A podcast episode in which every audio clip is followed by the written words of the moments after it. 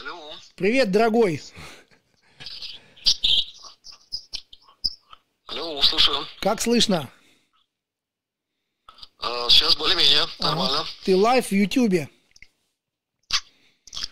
Ну, ты меня опять тут поймал. А, случайно. Совершенно случайно. Да.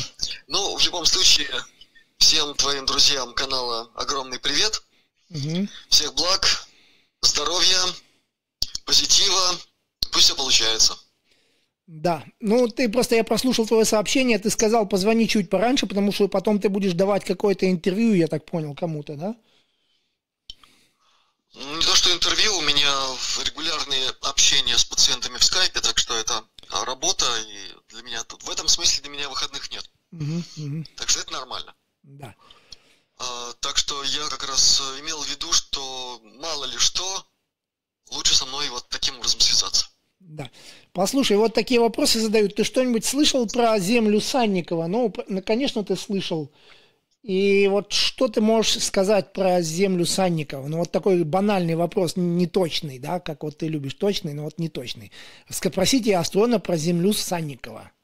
Вот я у тебя спрашиваю, Астрон, я спрашиваю у тебя про землю Санникова. Что ты знаешь о ней? Да. Ну, во- во-первых, это один из моих самых любимых фантастических как бы рассказов Обручева, Да. который я в детстве и да и в юношестве перечитывал, зачитывался, заново перечитывал это было. Конечно, «Земля Санникова» и «Плутония» — это две потрясающие книги, которые разбудили во мне какое-то ощущение, что я все это знаю на каком-то глубинном уровне, что все это реально в какой-то реальности параллельной с нами, и что во всем этом что-то есть. Мгм. Потом, еще до эпохи компьютеров, я решил докопаться до какой-то фундаментальной основы того, что лежало в основе этих романов. Много узнал и о самом Обручеве, и о легендах, которые стоят за землей Санникова. Заново пришлось переосмысливать все, что связано с Заполярьем, с полярными областями, с тем, что мы называем метаистория человечества. И, в общем, можно сказать так, что Обручев для меня стал таким своеобразным сигналом в исследовании темы гипербореи во всей ее громадной истории. Она не сводится только к протославянской культуре или к протоэллинской культуре, как это очень часто бывает. Это много-много-много миллионная история человечества Земли с огромным количеством там всяких разных интересных фактов, трагедий космического порядка. Так что вот Земля Санникова для меня это своеобразный сигнал, э, после которого я начал исследование целого сонма тем. А если говорить еще более предметно уже касательно самого этого понятия, то я встречался с людьми в своей жизни самыми разными.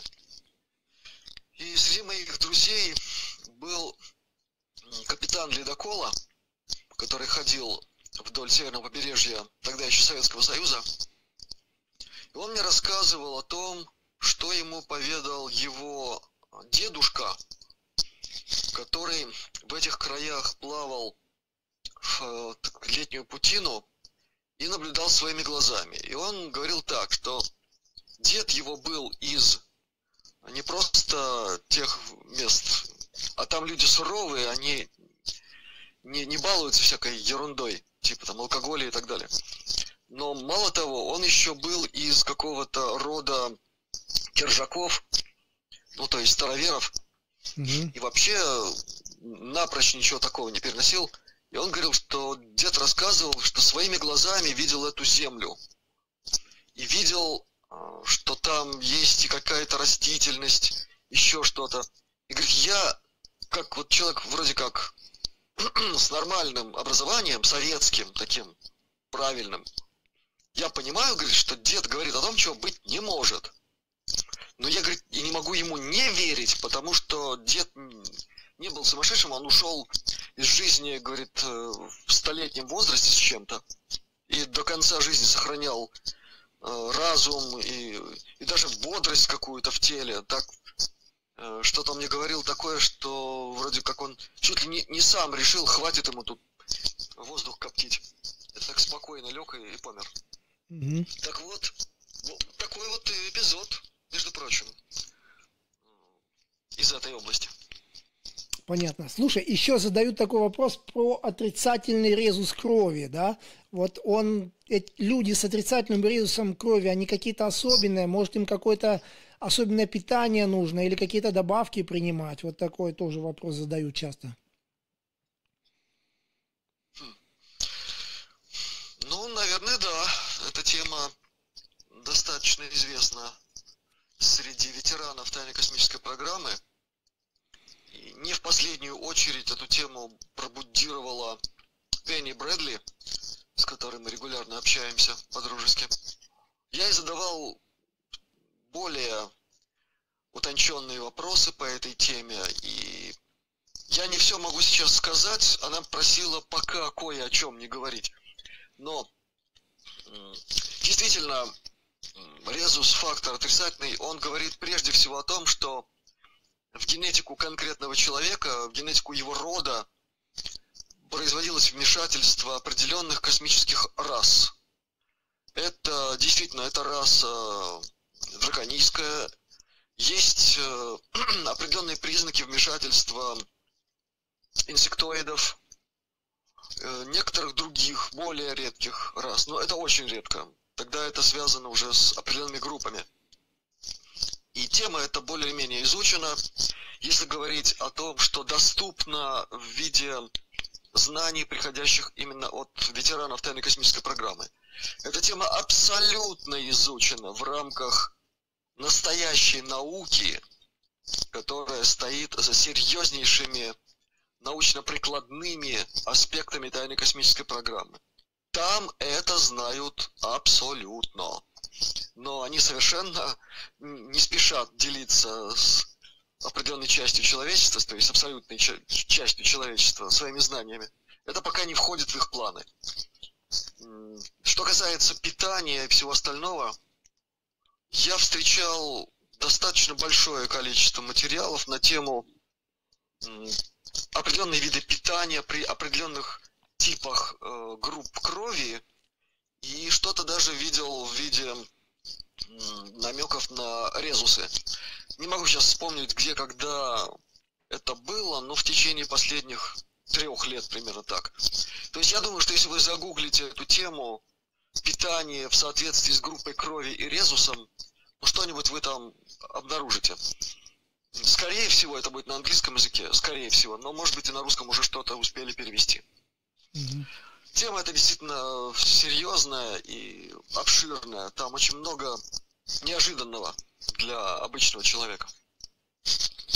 Да, послушай, еще такая информация есть, что сейчас совершенно другая тема насчет Гагарина, да?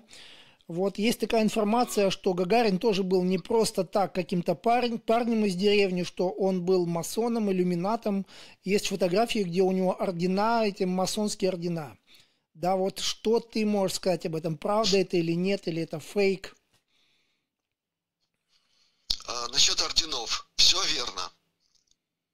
Орденов на него при жизни навешали безумное количество. И тут те, кто начинают подозревать его принадлежности к масонам, там, кому угодно, ну пусть они подумают, что это было за время, и что это была за э, цирковая ситуация, когда надо было изображать конкуренцию в, в космосе, чтобы люди верили в противостояние двух систем, что вот Гагарин полетел первым, и поэтому Советский Союз тут всех опередил. И все это сопровождалось уже десятками лет совместной работы в тайной космической программе, где у каждого была своя ниша, объединенные программы по освоению Луны, там, Марса и всего остального. Это так, На минуточку. Mm-hmm. Дальше. Ну, конечно, была еще и э, вся эта театральщина с надуванием щек, э, значит, определенными принципами э, первенства и всего остального. И тут, ну, ну, допустили эту ситуацию. Значит, вот первый космонавт. Его возили по всему миру, и он побывал в таком количестве стран, в таких э, странных обстоятельствах, что это, это просто, простите за выражение, обалдеть можно. Я когда читал э, его похождения по всему миру, и где он был, с какими он структурами общался, все старались навесить на него некий э, знак, свидетельствующий о том, что он там был. И в этом смысле эта структура получала как бы дополнительный вес к своему статусу. Вот ни больше, ни меньше. То есть первый космонавт на Земле у нас был. Мы ему орден на грудь повесили. И вот такое дело. Теперь, значит, и Гагарин у нас был. Вот так можно сказать. Угу. На это я могу сказать следующее. Вот есть разные масоны. Разные.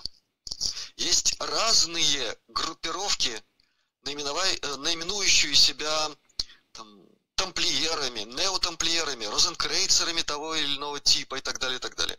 Среди них есть те, кто не утратил традицию передачи священного знания, которое недоступно грязным рукам. Неважно, из какого тела они растут. И неважно, какие ребята, как себя называют, и страстно желая приобщиться к этому знанию. Так вот, эти группы, и пусть им, можно их называть ложи, они спокойно, без помпы, методично, красиво выполняют свою работу. И благодаря их работе, не, очень даже не в последнюю очередь благодаря их работе, наш мир не сверзился в кроваво-животное состояние еще в Средневековье. Благодаря их методичной, спокойной, выдающейся жертвенной работе мир получил возможность а, пожить в Ренессансе, дожить до 20 века и так далее. Я должен это сказать, чтобы не было огульного поливания черной краской абсолютно всего, что названо масонами, розенгрейцами и всеми остальными. Другое дело, что никуда не денешься, надо признать, что и эти светлые программы в большинстве своем, там, где можно было, они захватывались, переиначивались, э, туда ставились, в кавычках, свои люди, и в результате то, что было запрограммировано как светлая работа для просвещения человечества, для пробуждения в человеке самого высокого и светлого, в конце концов было обращено против человечества. Но, извини, а, а история христианства, а это что? Вопрос засыпку. Тот, кто пришел 2000 лет назад с лишним, он совершенно не собирался устраивать то, что сейчас нам предлагается под видом христианства в той или иной конфессии, деноминации и всего остального. Ведь правильно, так? Возможно, я тут э, не, не сильно эксперт в этом вопросе сейчас, не, не могу. Ну хорошо, значит э, тогда, тогда можно обратиться к текстам даже тех синоптических Евангелий, которые у нас есть в официальном виде. Очень желательно приобщиться к текстам, значит, э, относимым к группе непризнанных Евангелий, о которых все тоже знают и помалкивают на этот счет, да? И к, в том числе к кумранским там документам. если сделать выжимку из всего этого, то мы с тобой, Иван, не найдем там э, указания учителя на то, что необходимо строить златоглавые храмы, одеваться в золото, да. значит, собирать дань с народа. Часы прочее, дорогие прочее, носить прочее. на руке, да? Ну, это, это даже не важно. Там сказано буквально следующее. Молитесь не всяко, но в духе. Иван, для того, чтобы молиться в духе, угу.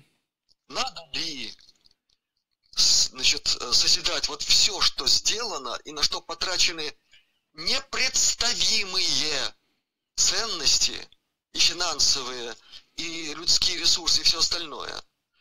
Ради того, чтобы молиться в духе и в духе зажигать свое сердце, этим светом озарять весь мир.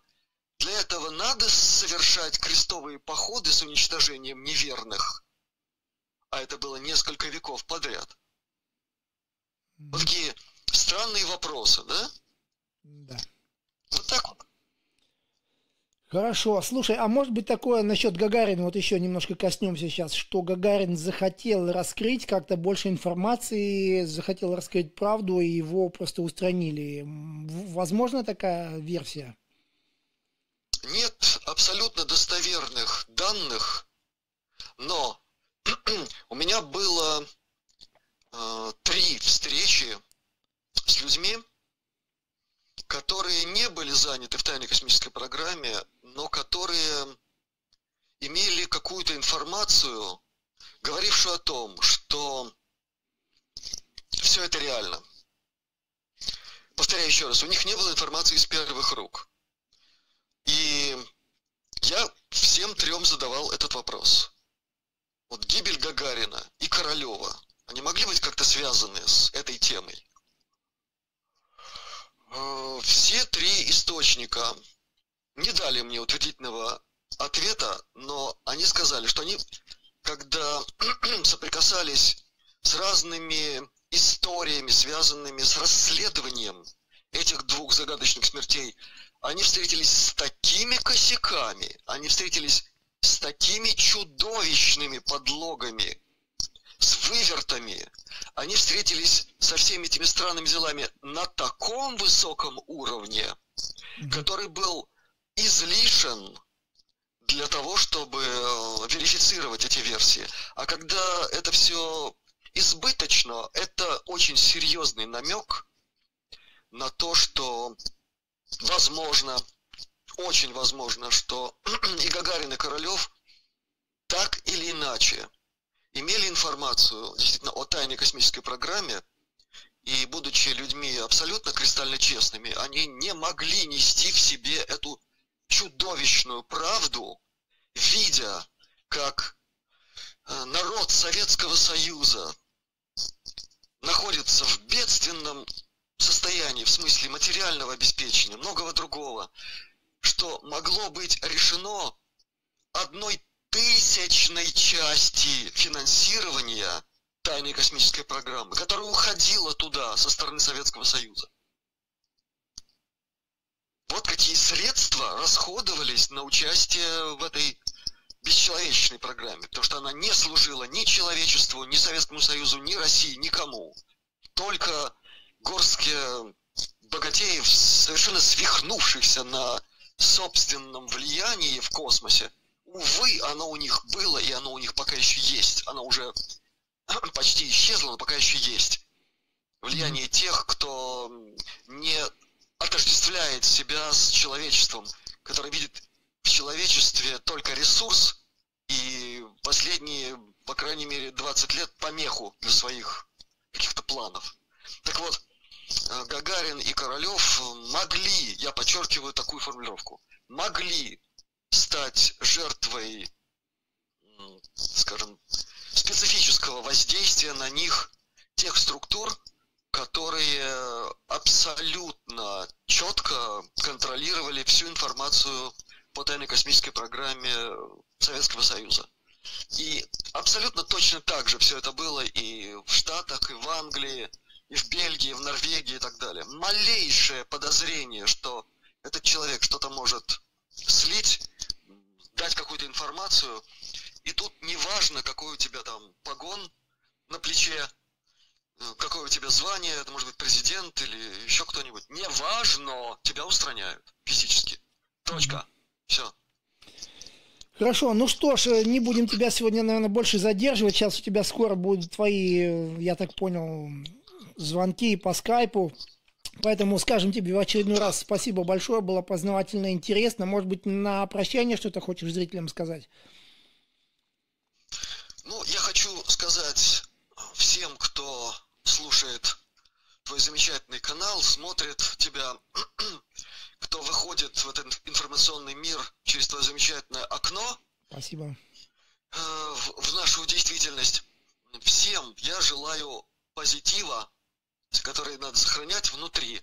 Знаки на то, что мы имеем все больше и больше оснований считать, что все будет хорошо.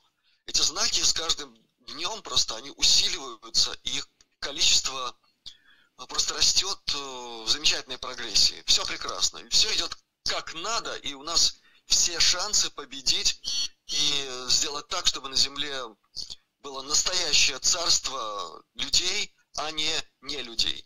Вот так. Так что всем здоровья, жизненного блага и высшего покровительства. Все. Счастливо. Спасибо, услышали тебя. Давай, до следующего эфира. Спасибо.